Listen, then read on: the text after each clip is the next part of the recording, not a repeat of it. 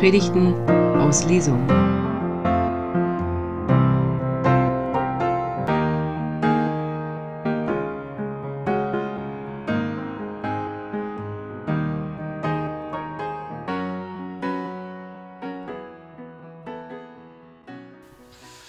Liebe Gemeinde, wir haben es heute Morgen mit einem Predigtext zu tun, den wir gleich an der Wand sehen, der erstmal deutlich macht, es geht um Dankbarkeit.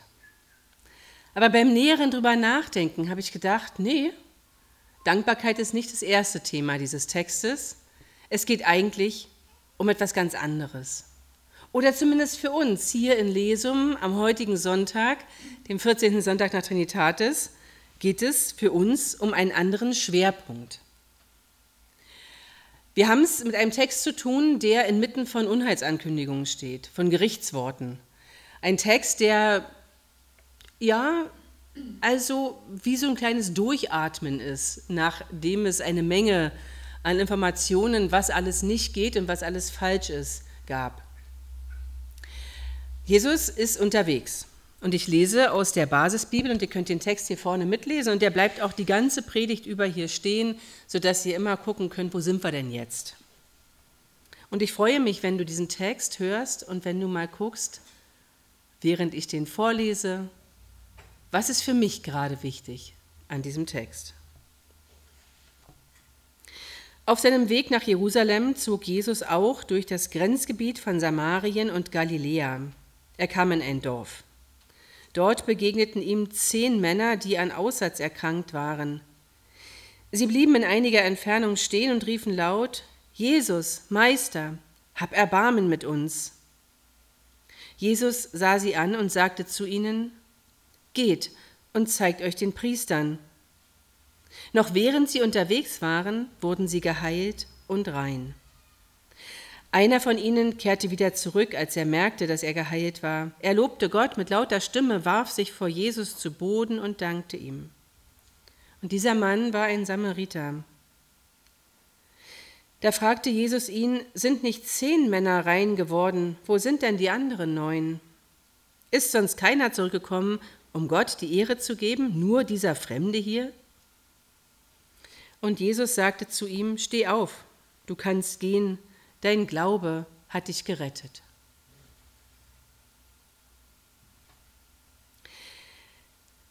Als ich den Text zum ersten Mal las, da bin ich hängen geblieben bei Vers 18.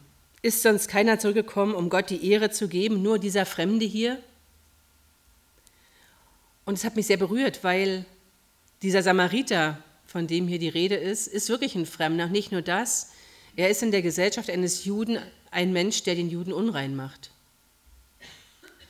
Und dieser Fremde, dieser, also ich glaube, wir können uns heute nicht vorstellen, was das für Menschen sein müssen, denn wir haben ja irgendwie so ein, so ein Weltbild, so ein Menschenbild mittlerweile und da bin ich Gott auch wirklich dankbar dafür, dass uns erstmal sagt, alle Menschen sind gleich.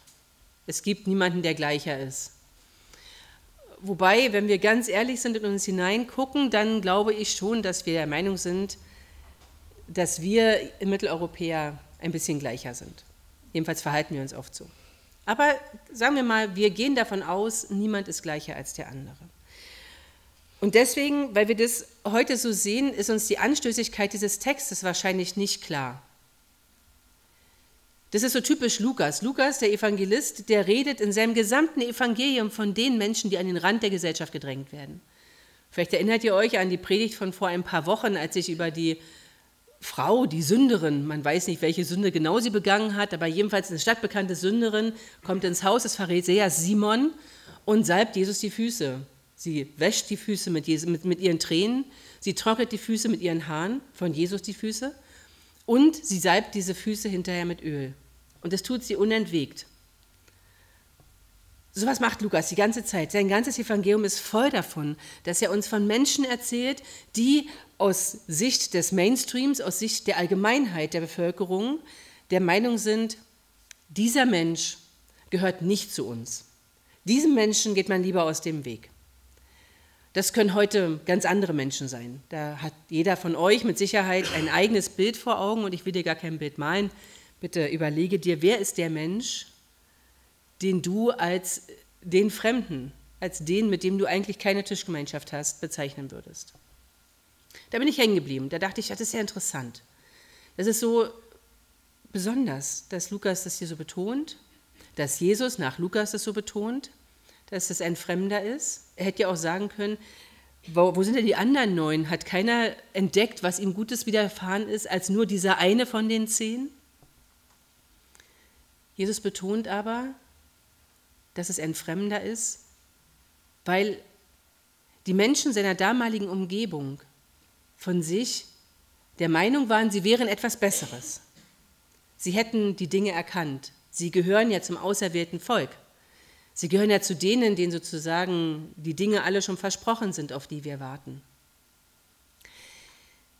Ich finde es wichtig, dass wir uns das klar machen. Jesus sagt heute zu uns, du bist, du bist nicht besser als die Neuen, die da weggehen und die das als selbstverständlich nehmen, dass sie geheilt worden sind. Das war das Erste, wo ich hängen geblieben bin. Dann habe ich mit meinem Predigtbuddy Lea Herbert gesprochen.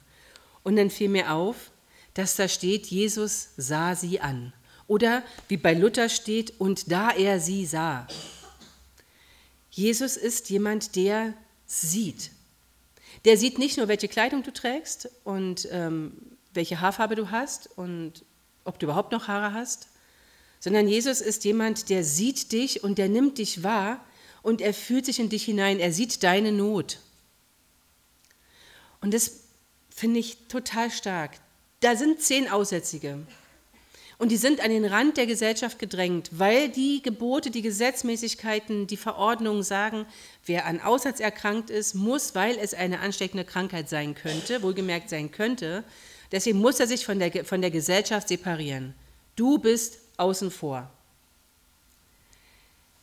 Was wir heute als Aussatz oder was, was hier in der Bibel als Aussatz beschrieben ist, ist nicht zwingend, nicht zwingend Lepra. Es ist auch nicht zwingend eine Krankheit, die ansteckend und übertragbar ist. Alles, was irgendwie mit so einem weißen Hautbesatz versehen war, hätte, konnte auch eine Schuppenflechte sein, war, galt als Aussatz und damit als unrein. Und diese Menschen hatten sich, egal wie ihre sonstige körperliche und psychische Verfassung war, hatten sich fernzuhalten.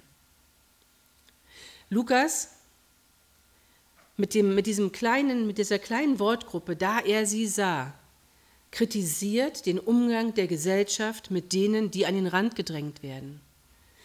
Ich weiß nicht, wie oft du deine Handtasche festhältst. Also, es gibt ja auch Männerhandtaschen. Also, wie oft du deine Handtasche festhältst, wenn an dir eine Gruppe Männer vorbeiläuft, die nicht aussehen, als wären sie hier geboren, die man People of Color nennt oder die man nennt Menschen mit Migrationshintergrund. Hast du dich dabei schon mal erwischt? Ich habe mich dabei erwischt und ich habe mich zutiefst geschämt. Ich stehe an der Kasse und lege mein Portemonnaie ab und hinter mir steht ein Mensch, der anders gelesen ist als als Mitteleuropäer. Und der Impuls ist, ich nehme mein Portemonnaie wieder an mich. Ich meine, das sollte ich sowieso tun. Dann legt sein Portemonnaie nicht einfach so in der Öffentlichkeit ab. Egal, wer da noch steht. Das tut man nicht. Der Mann hat so viel Geld und denkt, ich will es unter die Leute. Aber dann wäre es ja sinnvoller, es gezielt zu tun. Aber ich habe gemerkt, meine Motivation war nicht die, ich will mein Geld schützen, sondern ich will mein Geld vor diesen Menschen schützen. Und das ist es, was eigentlich schlimm ist daran. Wir sind alle so. Niemand von uns kann sich ausnehmen. Und wer sagt, ich bin nicht so, der möge mit sich ehrlich werden und sagen, doch, ich bin auch so. Und dieser Text, der sagt uns, sieh hin. Sieh nicht nur das Äußere des Menschen. Sieh nicht den Menschen an, wie er da so vor dir steht, sondern nimm ihn wahr. Nimm ihn wahr und sieh, was da, was, was ist das für ein Mensch? Jetzt weiß ich, wir können nicht mit jedem Menschen in der gleichen Intensität Gemeinschaft pflegen. Es geht nicht. Aber wir können ja für den Moment, wenn uns was auffällt, innehalten. Die zehn Aussätzigen, die rufen, Jesus, erbarme dich unser. Lieber Meister. Sie wissen schon von ihm offensichtlich, haben Sie schon gehört, das ist einer, der hat was drauf. Jesus, lieber Meister, erbarme dich unser. Und dann sieht er sie an, er nimmt ihre Not wahr, er nimmt ihr Ausgegrenztsein wahr und er sagt zu ihnen, geht und zeigt euch den Priester.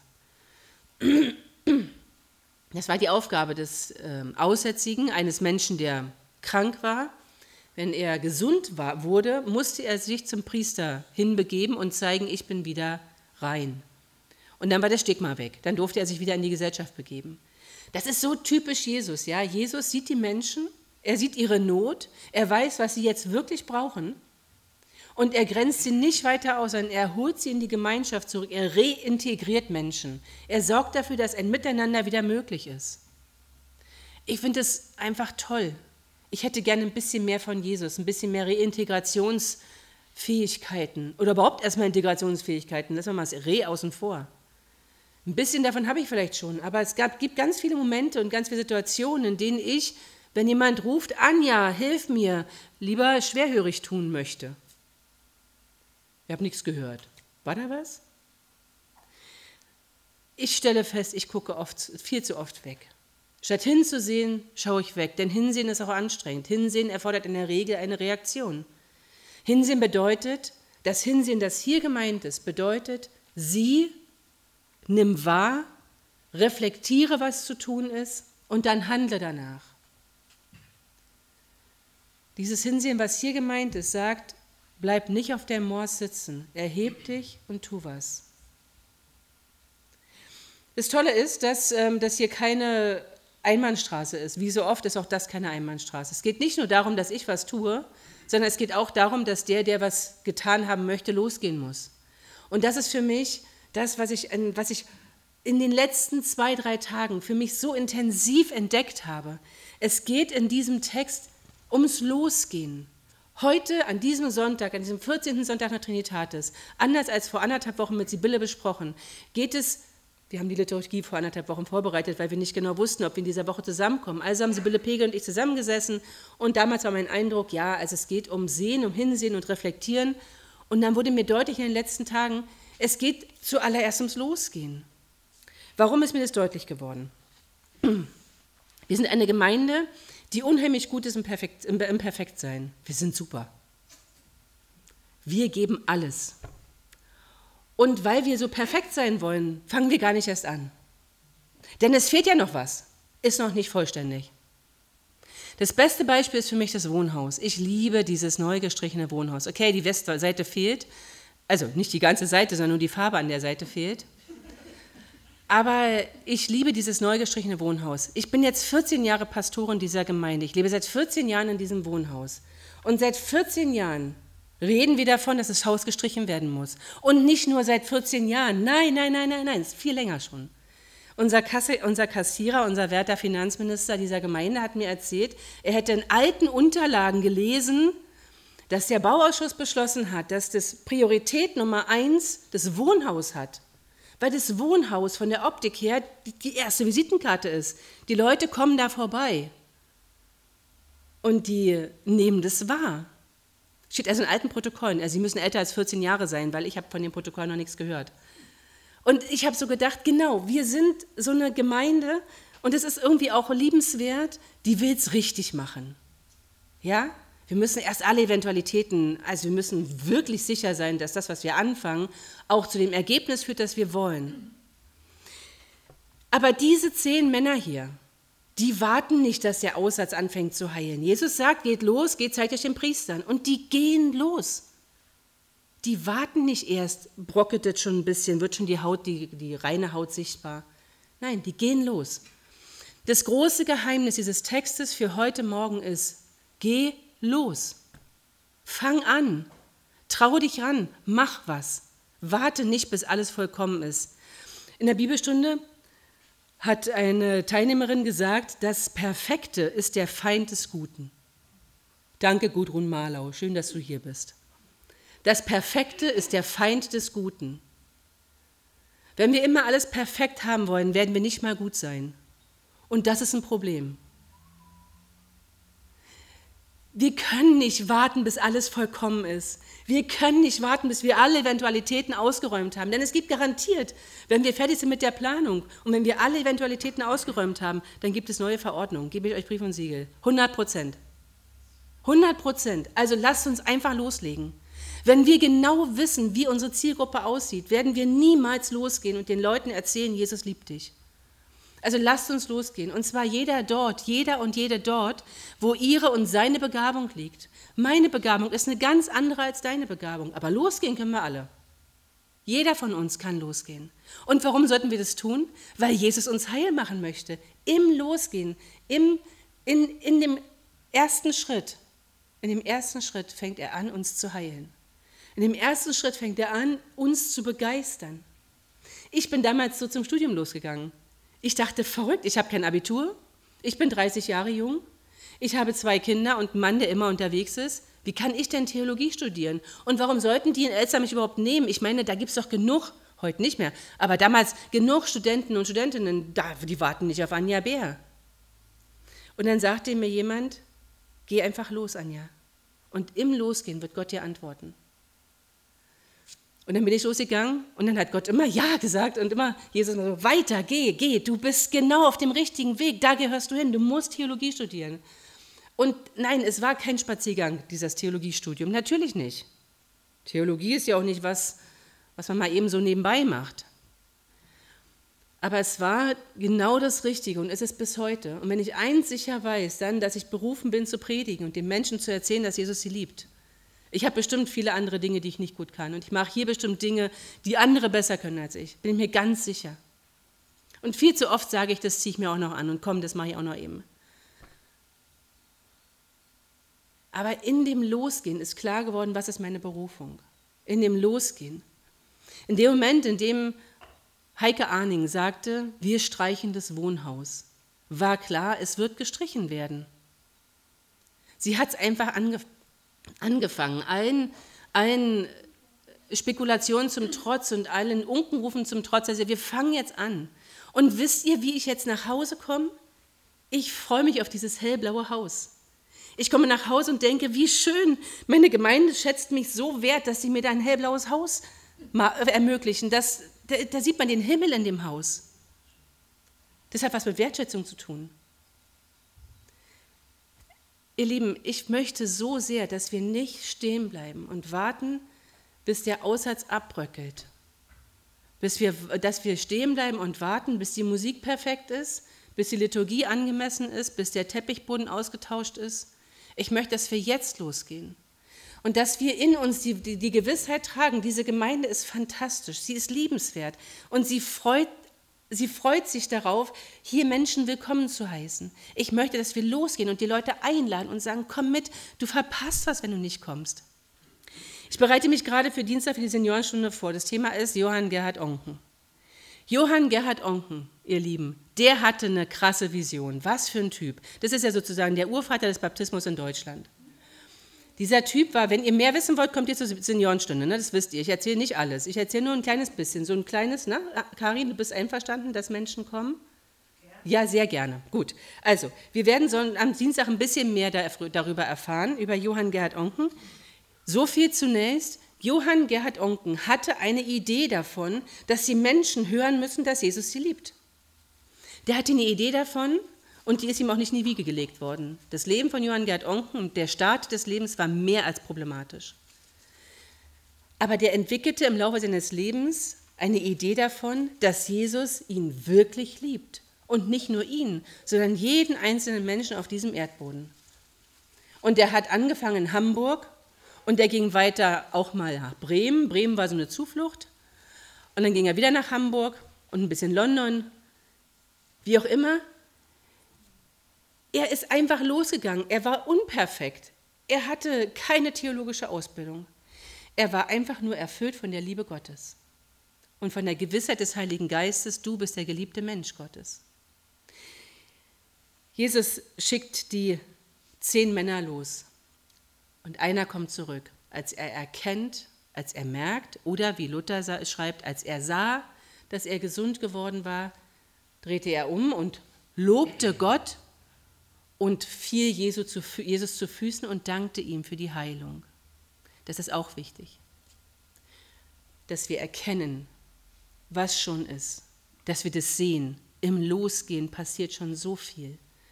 Dass wir sehen, was Gott alles Gutes in unserem Leben schon gemacht hat. Und ja, es können die großen Würfe sein von mir aus, aber in der Regel wirkt Gott im ganz Kleinen, in den Details seines Lebens.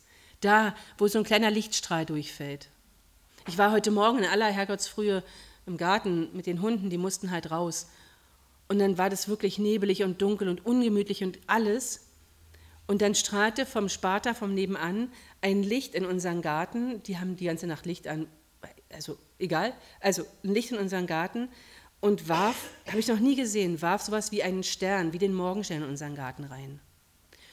Und da dachte ich, okay, es ist grau, es ist nebelig, es ist hässlich und es ist unfassbar ungemütlich. Aber dieser Morgenstern, der sagt mir, es ist noch nicht vorbei. Geh los, fang an, trau dich, warte nicht, bis es perfekt ist. Oder wie wir als Predigt-Buddies gestartet haben, lieber unperfekt gestartet als perfekt gewartet. Amen.